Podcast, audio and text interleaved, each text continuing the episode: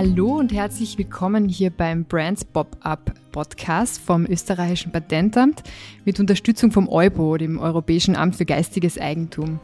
Mein Name ist Stefanie Summerauer, ich bin Co-Gründerin und Geschäftsführerin von Visionistas. Das ist eine Agentur für soziale Verantwortung und ich darf Sie hier durch diesen Podcast begleiten und äh, vier Talks moderieren. Ja, was erwartet Sie in diesem Podcast? Original, Neuinterpretation oder Kopie?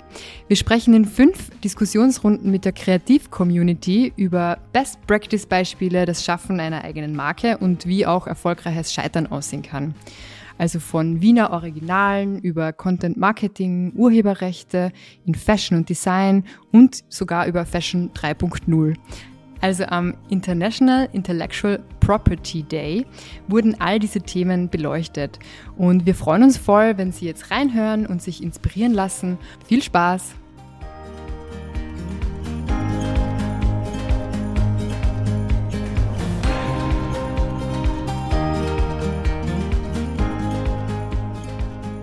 Hallo und herzlich willkommen. Es freut mich sehr, Sie alle hier heute beim Brands Pop-Up Event äh, begrüßen zu dürfen im Namen vom österreichischen Patentamt in Unterstützung vom EU-IPO. Mein Name ist Stefanie Summerauer, ich bin Co-Gründerin und Geschäftsführerin von Visionistas, ähm, eine Agentur für soziale Verantwortung und ich darf heute quasi diesen Tag mit Ihnen verbringen oder diesen Nachmittag und Sie durch begleiten. Was erwartet uns heute? Also es erwarten uns fünf verschiedene Talks rund um die Themen Ideen, Markenrecht, Ideenschutz, was ähm, Urheberrecht und sehr, sehr viele spannende Talkgäste. Zwei der Gäste sitzen schon neben mir, die werde ich dann später noch mal noch vorstellen. Aber vorher werde ich eben noch ähm, einen kurzen Einblick geben, was uns sonst noch erwartet. Es gibt außerdem einen spannenden Talk mit Expertinnen und Experten aus der Musikbranche zum Thema, welchen Stellenwert haben Marken und Urheberrechte in der Musik. Dann gibt es noch weiter einen Talk mit Agenturen, ähm, wo es darum geht, was spielen Marken für Rolle im Agenturwesen, im Umgang auch damit, mit Ideenschutz, auch in der Anmeldung, wie, wie gehen Sie da einfach mit Ihren Kundinnen und Kunden um? Und zu guter Letzt gibt es noch zwei spannende Talks ähm, zum Thema Fashion und Design und auch Fashion 3.0. Das wird der Christoph dann moderieren, das ist diesen Talk. Der kennt sich da ein bisschen besser aus in diesem Themengebiet. Und genau, ich freue mich schon ur, weil es sind sehr, sehr coole Gäste auch heute mit dabei. Dann würde ich mal sagen, wir starten mit unserem ersten Talk zum Thema Wiener Originale. Wenn ich jetzt sage, man bringe den Spritzwein, dann haben Sie alle wahrscheinlich ein genaues Bild im Kopf, von wem ich hier spreche. Und das ist aus meiner Sicht ein Wiener Original, nämlich unser Altbürgermeister Michael Häupl. Ja, worum geht es jetzt in unserem Talk? Wir sprechen über Wiener Alltagsgeschichten am Würstelstand online und hinter der Baywall. Und heute am Podium begrüßen darf ich eben den Lukas Berger. Er ist von 1000 Things to Do in Vienna, ist äh, Geschäftsführer, zuständig für Kampagnenplanung und Sales. 1000 Things ähm, ist einerseits Agency, aber auch ähm, ein Media House und mit 1000 Things to Do in Vienna und 1000 Things to Do in Austria betreiben sie sehr zwei erfolgreiche Inspirationsplattformen in Österreich. Hallo, danke für die Einladung. und zu meiner Rechten hier sitzt Mike Lanner. Er ist ähm, mehrfacher Unternehmer, Consultant und Betreiber des Wiener Würstelstands im achten Bezirk. Er hat unter anderem die Gebrüder Stitch gegründet, die Vollpension zum geschupften Pferdl und den Wiener Würstelstand. Genau, eigentlich wäre heute auch die Eva Reisinger bei uns mit dabei gewesen, die ist leider krankheitsbedingt ausgefallen. Sie ist ähm, Autorin und äh, Journalistin und hat letztes Jahr ein ganz tolles Buch veröffentlicht, Was geht Österreich? Also große Leseempfehlung hier von meiner Seite. Da kann man sich auch Inputs von ihr noch holen zum Thema Österreich und seine Absurditäten vielleicht. Genau. Was diese zwei Gäste hier miteinander verbindet, ist, sie haben beide ein Gespür für gute Geschichten. Menschen lieben Geschichten, das war schon immer so, wir leben von Geschichten. Ähm, die haben dazu beigetragen, dass wir überhaupt überlebt haben, dass wir uns weiterentwickelt haben und auch, dass wir einfach die Welt ein bisschen besser verstehen.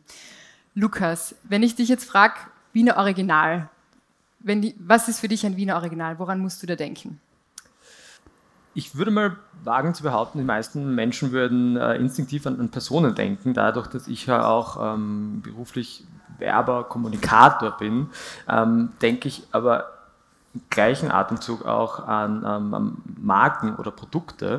Insofern ähm, würde ich da mal an, oder sagen wir vielleicht so, es, gibt, es gab von, von Anfang an, von Tag 1 von 1000 Things einfach so diese paar Brands, Produkte, Marken, mit denen wir halt einfach super gern zusammengearbeitet hätten, weil sie halt für Wien so identitätsstiftend sind in unserer Wahrnehmung ähm, wie vice versa und dann so jemand, also eine Marke zu betreuen, wie es zum Beispiel Manner sein könnte oder Otterkringer, ähm, die, die man natürlich auch weit über die Stadtgrenzen hinaus und auch die, die Bundesgrenzen hinaus kennt. Ja. Ähm, sowas hat natürlich in meinem von Tag 1 einen, einen, sehr großen Reiz oder Charme auf uns gehabt. Ähm, Gibt es noch eine, eine äh, Liste, die, die weitaus äh, länger ist, ähm, die, die beiden mal stellvertretend. Aber dann natürlich auch ähm, ein Wiener Original haben wir schon gehör, äh, gehört oder hast du schon zitiert wir hatten auch schon das Vergnügen, sogar mit ihm zusammenzuarbeiten, haben da eine kleine ähm, naja, Kollektion, also haben einen Spritzwein mit ihm gelauncht, beziehungsweise dürfen wir eigentlich nicht sagen, da ist vor kurzem das österreichische Weinkellerei, Meisterei, so jemand in die Richtung auf uns zugegangen und gesagt, nein, nein, das ist ihre frühere Produktbezeichnung und obwohl es eigentlich nur ein Zitat ist, ähm, wir müssen uns jetzt irgendwie was Neues auf dieses Etikett schreiben. Ähm, kleiner Ausflug, nur das so, ein bisschen ähm, abseits. Passend zum Thema eigentlich. Also. Passend, irgendwo schon, ja. ähm, aber es sind auch genauso natürlich, weil du auch gesagt hast, da wir ja Geschichtenerzähler sind oder wie wir uns eigentlich bezeichnen, Inspiratoren, ja, sind das natürlich auch genauso, ja, ähm, Locations, ähm, also so, sei es Gastronomie, ähm, sei es Kultur, kulturelle Hotspots. Ja. Und, ähm, insofern würde ich da jetzt auch gar nicht so eine, eine Litanei an, an, an großen Wiener Persönlichkeiten aufzählen, ähm, sondern würde jetzt bewusst mal so ein bisschen diesen anderen Blickwinkel mhm. ähm, auf, die, auf die Dinge wagen. Ja, voll. Also es ist ja nicht vorgegeben gewesen, dass es Personen sein sollen, aber voll. Vielen Dank. Mike, ähm, du hast ja verschiedene Unternehmen gegründet schon und da war immer auch eine sehr, sehr starke Story dahinter, die das quasi unterstützt hat. Was war denn da immer zuerst? Das Produkt oder die Dienstleistung oder tatsächlich die Geschichte? Also hallo erstmal, schönen Nachmittag. Was war da zuerst? Also ich sage ganz gern, dass am Anfang nicht ein Konzept war, aber in den meisten Fällen war es dann doch ein Konzept. Also das meiste war schon ein Stück weit am Reißbrett überlegt, entwickelt, gedüftelt und dann ist der Rest Schritt für Schritt gekommen. Bei manchen Projekten war es sogar so, dass eigentlich lange gar nichts anderes war als die Story. Also Gebrüder Stitch hat so angefangen, dass wir die Idee gehabt haben. Dann haben wir, ein paar Tage später haben wir gesagt, ah, es ist die Bread and Butter. Das war damals die weltgrößte äh, Street Fair Messe in Berlin. Haben wir gesagt, passt, setzen wir uns im Flieger, fahren wir nach Berlin und schauen wir mal, was die dort, was dort so, so geboten wird und was wir uns abschauen können. Dann sind wir nach Berlin geflogen. Berlin war natürlich super. Äh, wir haben viel Spaß gehabt, sind wieder runter haben uns auf eBay alte Waschmaschine ersteigert, haben angefangen zu recherchieren, haben zwei Typen gefunden in Deutschland, die professionell Jeans waschen können. Und mit denen haben wir ein Tauschgeschäft gemacht. Wir haben denen geholfen mit Marketing, die haben uns geholfen, äh, professionell Jeans zu waschen. Und dann haben wir uns noch ein Kassasystem ersteigert für 1 Euro auf Ebay, haben eine Galerie gemietet, haben angefangen und haben gesagt, wir machen Jeans auf Maß. Und ähm, haben begonnen und haben vorher aber weder nähen können noch jemals eine Jeans genäht, ähm, noch Ahnung gehabt mhm. von Mode. Das heißt, es war einfach das Thema wichtig oder wie seid ihr auf das Thema Jeans dann überhaupt gekommen? Das war recht abstrakt. also ich war, ich habe Mode cool gefunden. Ja. Weil ähm, ja, ich habe Mode cool gefunden. Es hat wahrscheinlich mehr mit, die Ines kennt mich ja schon ein bisschen länger, die könnte wahrscheinlich mehr über mein Ego erzählen und wir könnten in die Tiefen der Psychologie abdriften. Also ich wollte Mode machen, ja. dann habe ich meinen damaligen Kompagnon, das war der Moritz Büffel, davon erzählt, habe gesagt, ich würde gern Mode machen und er hat gesagt, ah, Mode, das ist, er hat zwar auch nichts zum Tun, er würde auch gerne irgendwas machen, aber Mode, das ist ihm zu, das ist ihm zu generisch. Er würde gern sein Industrieprodukt machen, wie zum Beispiel Fritz Cola war damals irgendwie so der, der heiße Scheiß aus, aus Hamburg. Oder, oder Zigaretten oder sowas. Das hat er cool gefunden. Und dann war die, das quasi die Industriekomponente war dann die Jeans und das hat zur Mode gepasst und dann haben wir Jeans gemacht. Mhm. Cool. Und wie wie habt ihr dann die Marke aufgebaut? Ist das irgendwie alles geplant gewesen oder glaubst du, braucht es da ein bisschen ein, ein Glück dazu?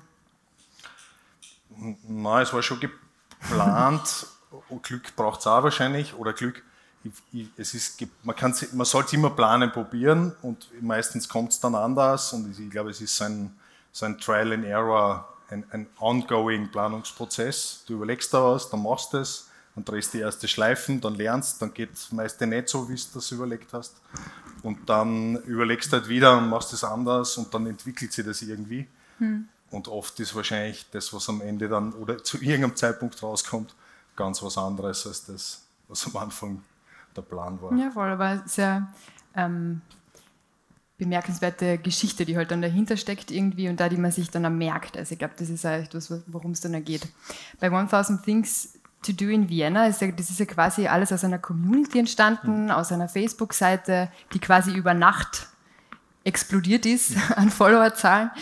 Wie habt ihr da diese Chance die erkannt, dass man da jetzt halt Business draus machen kann? Weil das ist ja nicht selbstverständlich. Nur weil es jetzt eine Facebook-Seite ist, mhm. äh, ist ja schon ein paar Jahre her jetzt mittlerweile. Wie ist das passiert, dass ihr dann da draus quasi ein Business gemacht habt? Du hast vorher das Wort Reißbrett in den Mund genommen. Bei uns was halt 180 Grad das Gegenteil von, von Reißbrett. Also wir haben eigentlich die ersten äh, Jahre von unseren äh, zaghaften Unternehmerversuchen nichts anderes gemacht, als irgendwie Geschäftsfelder nachzuziehen, ähm, die uns irgendwie von außen hereingetragen wurden. Da gab es nie wirklich die, die zündende Idee oder den Businessplan, sondern wie du schon erwähnt hast, da gab es diesen, diesen schicksalhaften Tag, wo mein, mein ähm, äh, langjähriger Kompagnon und Weggefährte, der, der Jan Pöltner, äh, mit, dem ich, mit dem ich das Unternehmen führe, in seiner WG-Küche ähm, eine Facebook-Seite gegründet hat. Das war damals so ein, ein, ein Facebook-Trend, so wie es einmal die Eisbucket Challenge und andere Schwachsinnigkeiten gab, gab es da mal so einen Zeitraum von, lass es 10, 14 Tage gewesen sein, wo irgendwas witzig war, ähm, dass man äh, Seiten auf Facebook gründet für Orte. Es hat angefangen mit Städten und dann irgendwann gab es auch äh, 1000 Things to tun unter Bremstetten und wie die Schwammel sind auf Facebook hochgepoppt, diese Seiten, die aber nicht wirklich eine Funktion erfüllt haben, außer dass irgendwer sie halt ähm, als erstes gegründet hat. Ähm, über Nacht waren es dann eben 70.000 Fans, die, die den Like-Button ähm, gedrückt äh, haben. Ja, das, damals war Facebook noch fundamental anderer ähm, äh, Digitalkosmos, als, als wir ihn heute verwenden. Und dann war erst einmal so dieses ist uns halt mehr oder weniger dieses Reichweitengeschenk in den Schoß gefallen, ähm, ohne dass es da jetzt irgendwelche Kommerzialisierungsgedanken, Ideen gehabt. Das ist tatsächlich auch erst über die Monate danach langsam nach und nach gekommen. Also ich war da auch noch, ähm, ich sage immer, ich war der erste Trittbrettfahrer. Ich war da auch noch, auch, wir kannten uns tatsächlich noch gar nicht. Ähm, zuerst war es so ein bisschen so eine schöne Bilder-Community, die schönen Dinge Wiens zu zeigen. Und die, die erste Idee war, wo du auch gesagt hast, so ein bisschen Try and Error, ähm, naja, wenn wir 1000 Dinge in Wien vorstellen, dann ist ja naheliegend, dass wir für die 1000 Dinge auch äh, Gutscheine anbieten, um sozusagen das zu matchen und den Leuten auch einen Ansporn zu geben, dann diese Tätigkeiten, Locations, die wir vorstellen, ähm, zu nutzen und, und, und zu besuchen. Und das hat großartig mittelmäßig bis gar nicht funktioniert. ähm, Österreich ist halt einerseits keine wirkliche Gutscheinnation, andererseits ist es halt, ja, ähm, kein wirklich skalierbares Geschäftsmodell gewesen. Ähm, Gerade wenn du halt dann gehst zu ähm, so Gastronomen, Kultureinrichtungen etc. oder so, wo jetzt ohnehin nicht dann die, äh, die exorbitanten Margen da sind, war das auch immer so ähm, einfach für beide Seiten schwierig, dass da jetzt irgendwie ja, genug äh, Discount zustande kommt, damit es attraktiv ist. Auf der anderen Seite, dass bei uns halt auch irgendwas hängen bleibt. Also es war halt einfach so ein, ein Groschengeschäft im Endeffekt. Und ja, dann ähm, eigentlich war dann die Idee, wie wir gesagt haben, um dieses Gutscheinangebot besser zu bewerben und zu promoten über unsere eigene ähm, äh, Social Media Kanäle, nehmen wir noch einen Blog dazu und, und schreiben halt so inspirative Artikel, ähm, was man in Wien alles erleben kann und tun immer wieder die Gutscheine halt so zwischen Tür und Angel halt mehr oder weniger Schleichwerbung ähm, dort auch platzieren. Ja. Und das war im Endeffekt dann die, der, der Kern von dem, was wir heute sind, nämlich mehr oder weniger so die, wie wir uns halt nennen, Inspirationsplattform, der Blog, die Website, die man halt ähm, aufsucht oder auf der man landet, ähm, wenn man eben nach, ähm, sei es jetzt Brunchlokale, schöne Laufstrecken, äh, Badeseen in Österreich oder was auch immer sucht. Äh, das ist halt dann auch eher so durch ja, Trial and, and, and Error entstanden mhm. und war kein, kein Businessplan von vornherein. Ja. Und wenn jetzt quasi als Inspirationsplattform, ist es ja total wichtig, einfach auch diese guten Geschichten auch irgendwie zu kennen, zu wissen, mhm. am Laufenden zu bleiben, die Trends herauszufinden. Wie, wie stellt ihr das an? Wie findet ihr diese Trends und diese guten mhm. Geschichten aus Wien oder Österreich? Mhm. Also du, du hast ja vorher schon erwähnt, wir haben ja mittlerweile auch ein zweites Standbein. Also das eine ist, das, wir nennen es das Media House, also im Endeffekt halt einfach ein, ein, ja, ein Medium, ähm, nur dass wir halt rein digital sind. Das andere ist auch, wir sind eine, eine, eine Agentur, also ver, ver, verbringen vollbringen relativ klassische Agenturdienstleistungen. Aber was wir immer gesagt haben und was ganz, ganz wichtig ist, ist halt einerseits unsere, unsere Story, unsere Marke und das Herz von diesem ganzen Konstrukt ist eben unsere Redaktion. Also wir haben halt wirklich, wir funktionieren da nicht anders als ähm, irgendeine eine, eine Zeitung, Magazin. Ja. Wir haben unsere, unsere Redaktion, wir haben unseren Anzeigenteil ähm, und, und die Redaktion, die, die, die besteht aus fünf Leuten, ähm, wo halt jeder so sein, sein oder seine Ressorts hat. Und ähm, ja, die sind, auch, die sind auch fleißig unterwegs. Dann haben wir auch noch unsere eigene Social Media Redaktion, die da sozusagen nochmal on top oder daneben ist. Ja. Also das sind schon, wir investieren wirklich viel in, in, in Content, in Recherche und in ja, nahbare Inhalte, weil das merkt man auf Dauer, ähm, entwickelt, man, entwickelt der User dann Riecher, wenn du einfach nur ähm, Reiseführer oder Pressemeldungen mhm. ähm, abtippst in deine eigenen Worte. Das heißt einfach, die Orte zu besuchen und in die Community einzutauchen, um eben dann direkt raus quasi zu berichten. Ja, voll. Absolut. Cool. Jetzt einmal ganz ein anderes Thema zum Thema Markenschutz, weil es ja auch, warum wir heute auch da sind. Ähm, Mike, würde es mich interessieren, habt ihr schon Marken oder hast du schon Marken angemeldet? Hast du da Erfahrungen damit gemacht? Ja, ich habe schon Marken angemeldet. Ähm, und Erfahrungen, also das war recht so, also keine Erfahrungen, die dann wirklich spannend sind, so was man erzählt. ja. Außer, also das ist ein recht technischer Prozess, der aber recht geschwind geht. Mhm. Also komplizierter war, glaube ich, bei Stitch haben wir ein Gebrauchsmuster angemeldet. Das war die Velo Stitch. Das war Jeans für Radfahrer. Die hat einen ganz einen eigenen sozusagen Design gehabt, das sehr spezifisch war. Zum Beispiel, dass hinten da die Ritze nicht rauskommt beim Radfahren und dann war der Bund so gebogen und das war halt, da hat sie das irgendwie angeboten. Das war ein bisschen aufwendiger, aber sonst Markenanmeldung ist ja eine Sache von, keine Ahnung, fünf Minuten. Mhm.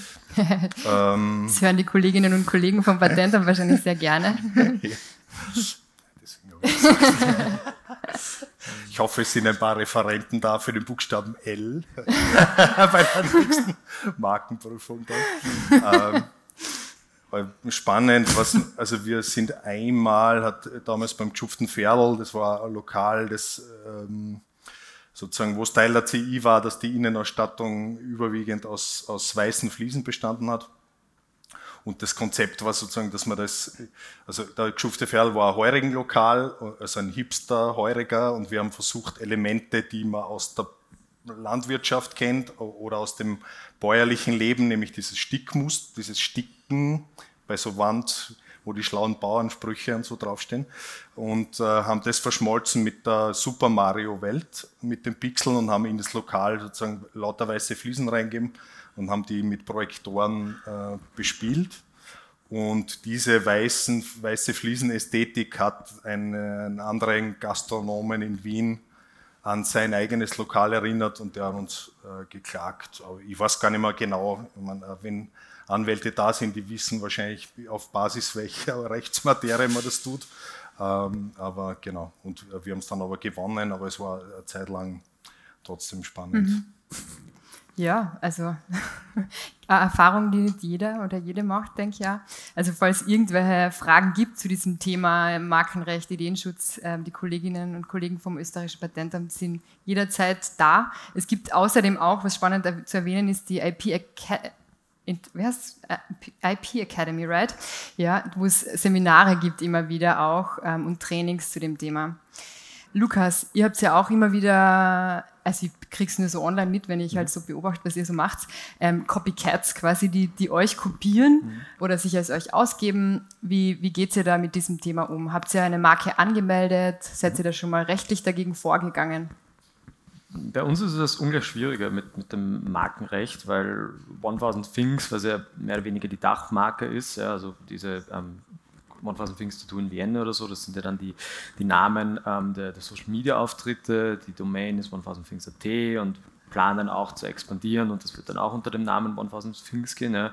Und 1000things.de ist jetzt natürlich ein, ein, ein, Markenname, den man als solches nicht schützen kann, ähm, weil ähm, also beispielsweise gerade im Ausland, wenn ich, wenn ich Leuten zwischen Tür und Angel erkläre, was ich so mache, dann sind es meistens so ah, der Bildband oder so, weil da gibt es 1000, Thing, äh, 1000, Places to see before you die und, und also ich weiß nicht alles mit 1000 äh, Things oder Places gibt, die halt alle so ein bisschen auf, auf ähm, ja, ähm, Orte irgendwie einzahlen im, im, weitesten Sinne in diversen Abwandlungen. Und von dem her, wir haben zwar eine, eine, eine Wortbildmarke, haben unser Logo schützen lassen und europaweit dürfte jetzt auch niemand ähm, so diesen ähm, Städteguide machen mit dem Namen 1000 Wings.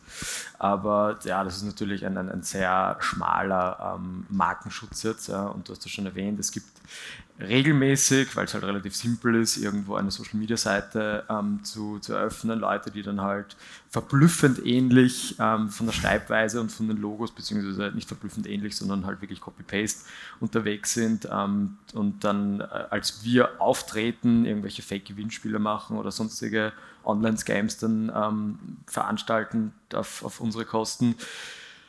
Ist mühsam, aber davor ist man nicht gefeit und meistens, bevor man dann überhaupt in, in die Verlegenheit kommt, rechtlich dagegen vorgehen zu können, ist, ist der Spuk auch relativ schnell wieder vorbei. Anders gelagert ist es bei also mal seriöseren ähm, Copycats oder Mitbewerbern, ja, weil, muss man halt auch ehrlicherweise sagen, unser Geschäftsmodell ähm, ist jetzt nicht unkopierbar und jetzt gerade auch über die, die Pandemie- und Corona-Zeit ist es, ähm, es sind in Österreich sehr, sehr viele, auch etablierte Medienhäuser, ähm, auch auf den Zug der, der, Heimatmedien aufgesprungen. Es gibt sehr viele neue Österreich- und, und Wien-Portale, die ähnliche Inhalte haben wie wir, die dann auch noch irgendwie eine Agentur mit dazu genommen haben. Also wo dann, wenn man jetzt rein so nach den äh, Hard Facts geht, der, der, Dienstleistungen, die man so anbietet, äh, ja, schon sehr, sehr viel Schnittmenge hat. Auf der anderen Seite ja, waren wir vielleicht ähm, unsere Zeit schon ein bisschen voraus oder waren Trendsetter, ähm, wenn man jetzt spitzfindig wäre. Aber von dem her schwierig, dass wir uns jetzt da wirklich rechtlich ähm, schützen könnten. Mhm. Beim Trendsetter, also ich denke ja, mit 1000 Things habt ihr auch eine Marke aufgebaut, die mhm. quasi für etwas steht, für Gefühl steht, für Community steht. Und da grenzt man sich dann doch noch einmal um einiges ab von anderen, die es quasi kopieren versuchen und jetzt auch quasi dasselbe Geschäftsmodell bedienen, würde ich jetzt mal denken, oder? Das Gott sei Dank, das haben wir auf jeden Fall für uns und das kann man uns auch nicht wegnehmen oder auch nicht wirklich kopieren oder nachahmen, ja, weil wir halt dann trotzdem, ähm, ja, wir, wir, kommen irgendwie aus der Mitte unserer Community. Wir haben auch in den Anfangstagen oder eigentlich auch den, bis, ja, bis, bis zur Pandemie ähm, auch, auch, sehr viel versucht, offline ähm, in Interaktion zu treten mit unserer Community ähm, durch, durch Events und, und dergleichen, wo auch dann manchmal ähm, 2.000, 3.000 Leute oder so dann, äh, dabei waren. Ja. Also das, das, da, da gab es schon eine, eine hohe User- bzw. Community-Bindung. Hat jetzt durch die Pandemie auch ein bisschen gelitten und, und, abgenommen, muss man leider Gottes auch fairerweise zugeben. Aber trotzdem, glaube ich, haben wir nochmal in der, in der öffentlichen Wahrnehmung einen anderen Stellenwert, als wenn da jetzt ähm, etabliertes Medienhaus XY mit, mit seiner CI irgendwie oben steht, weil wir da halt sagen wir, vielleicht nochmal noch ein ähm, bisschen, bisschen charmanter rüberkommen. Mhm. Und findest du das auch schmeichelhaft, wenn du merkst, die Menschen versuchen, die zu kopieren, oder ist das eigentlich nur ärgerlich? Ähm, weder noch. Ähm, es ist, also ich finde es nicht wahnsinnig ärgerlich, weil, wie gesagt, ähm, das, das, es, es, es ist halt als jemand, der, ähm, also das ist ja so ein geflügeltes Wort auch irgendwie Content is King, ja, und es ist insofern auch naheliegend, dass es halt immer mehr Player gibt, die da, die da rein investieren. Jede, jede Marke, jede irgendwie Entität, die sich im, im digitalen ähm, Raum bewegt, ähm, ist, ist, ist wahnsinnig Content-hungrig, sei es jetzt für die eigenen Kommunikationskanäle, ähm, sei es als Agentur, ähm, wofür auch immer. Also insofern, das ist einfach eine, ein, ein, äh, ein Geschäftsfeld, das einfach boomt und, und auch weiterhin boomen wird, meiner Auffassung. Ja. Und ja, ähm, es ist, gab jetzt noch niemanden, der jetzt wirklich so nach, beide muss ich mir fast auf die Zunge beißen, ob uns jemand wirklich so nachhaltig und so dreist kopiert hat. Sagen wir mal so, diejenigen, die wirklich so von null weg direkt ähm, uns in die Schusslinie genommen haben, die wenigst oder kaum jemand hat da einen langen Atem, dass er das länger als ein, zwei Jahre durchgehalten hat und dann gemerkt hat, okay, da ist trotzdem sehr, sehr, sehr viel fundamentaler Aufbauarbeit notwendig, damit man mal irgendwie so diese, ja, diesen, diesen Status hat, den, den, den wir halt haben. Mhm. Ich denke ja, vor allem hängt es ja voll davon ab, wenn man ein Business aufbaut, da dieses ähm, beständig zu bleiben und einfach da dran zu bleiben und diese dann braucht man schon auch viel ähm, Kraft und Energie, die man da reinsteckt. Mhm. Ja, wir sind jetzt eh schon am Ende angekommen von unserem Talk. Ich habe noch eine letzte Frage an dich, Mike. Und zwar, glaubst du, eine gute Kopie kann auch zum Original werden? Ja, ich glaube schon. also ich glaube, dass wir auch ein Stück weit ähm, eine Kopie sind. Also die, unsere Marke hat ja recht wenig mit mir als, als Person zu tun, sondern ist der Wiener Würstelstand. Wir versuchen, wir haben uns bewusst für so einen generischen Begriff entschieden, um den, da haben wir vielleicht ein bisschen, das jetzt in, in, der, in eurer Branche wahrscheinlich ein bisschen anders, die, die sind wahrscheinlich, das sind die Mitbewerber fitter, mhm. wenn es um Social Media und Co. geht. Wir sind jetzt auch nicht besonders äh, smart aufgestellt, aber sozusagen im Vergleich jetzt zum Mitbewerb äh, gehören, wir wahrscheinlich zu den, gehören wir wahrscheinlich zu den äh, tech-affineren äh, Würstelständen. Mhm. Und, und es ist so ein Lo-Fi-Alltagsprodukt. Also da wird, wir, wir müssen ja geradezu an die Marke, die haben wir nicht wir erfunden, die Marke Wiener Würstelstand. Keiner von den Playern, die es heute gibt, hat die erfunden.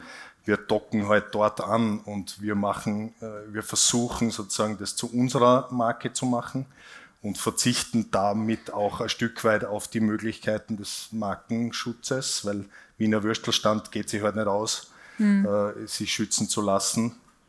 Aber äh, ich glaube, dass das gut und wichtig ist, da quasi mit. Wir sind ein bisschen Putzerfisch bei einer Marke, die lang vor unserer Zeit, also die schon seit Jahrzehnten und Jahrhunderten gepflegt wird. Und dann gibt es halt da einen Tweak und dort ein bisschen äh, eine Veränderung. Und, und, aber im Grunde muss man immer noch äh, sozusagen an, der, an dieser Marke, die schon vor uns Bestand hatte, das, an das Schema muss man andocken, weil sonst ist man kein Würstelstand mehr. Daher sind, würde ich sagen, ja, auf jeden Fall. Und ja, wir sind auch eine Copycat. okay. Ja, vielen herzlichen Dank für die, für die coolen Einblicke einfach aus ähm, euren Erfahrungen, die ihr da mit uns geteilt habt. Ich denke, da können sich sehr viele was davon mitnehmen. Danke fürs Zuhören. Das war der Brand Pop-Up Podcast vom österreichischen Patentamt mit Unterstützung vom EUPO, das ist das Europäische Amt für geistiges Eigentum. Wir haben sehr viele spannende Einblicke bekommen aus den verschiedenen Branchen zu den Themenfeldern Ideenschutz, Markenrecht und Urheberrecht. Und falls Sie jetzt konkrete Fragen haben zum Thema Markenanmeldungen oder ähnliches, dann können Sie sich gerne jederzeit ans Patentamt wenden. Und es gibt außerdem auch immer wieder die verschiedenen Trainings und Seminare in der IP Academy, die online und offline stattfinden. Danke fürs Zuhören, bis bald und ciao!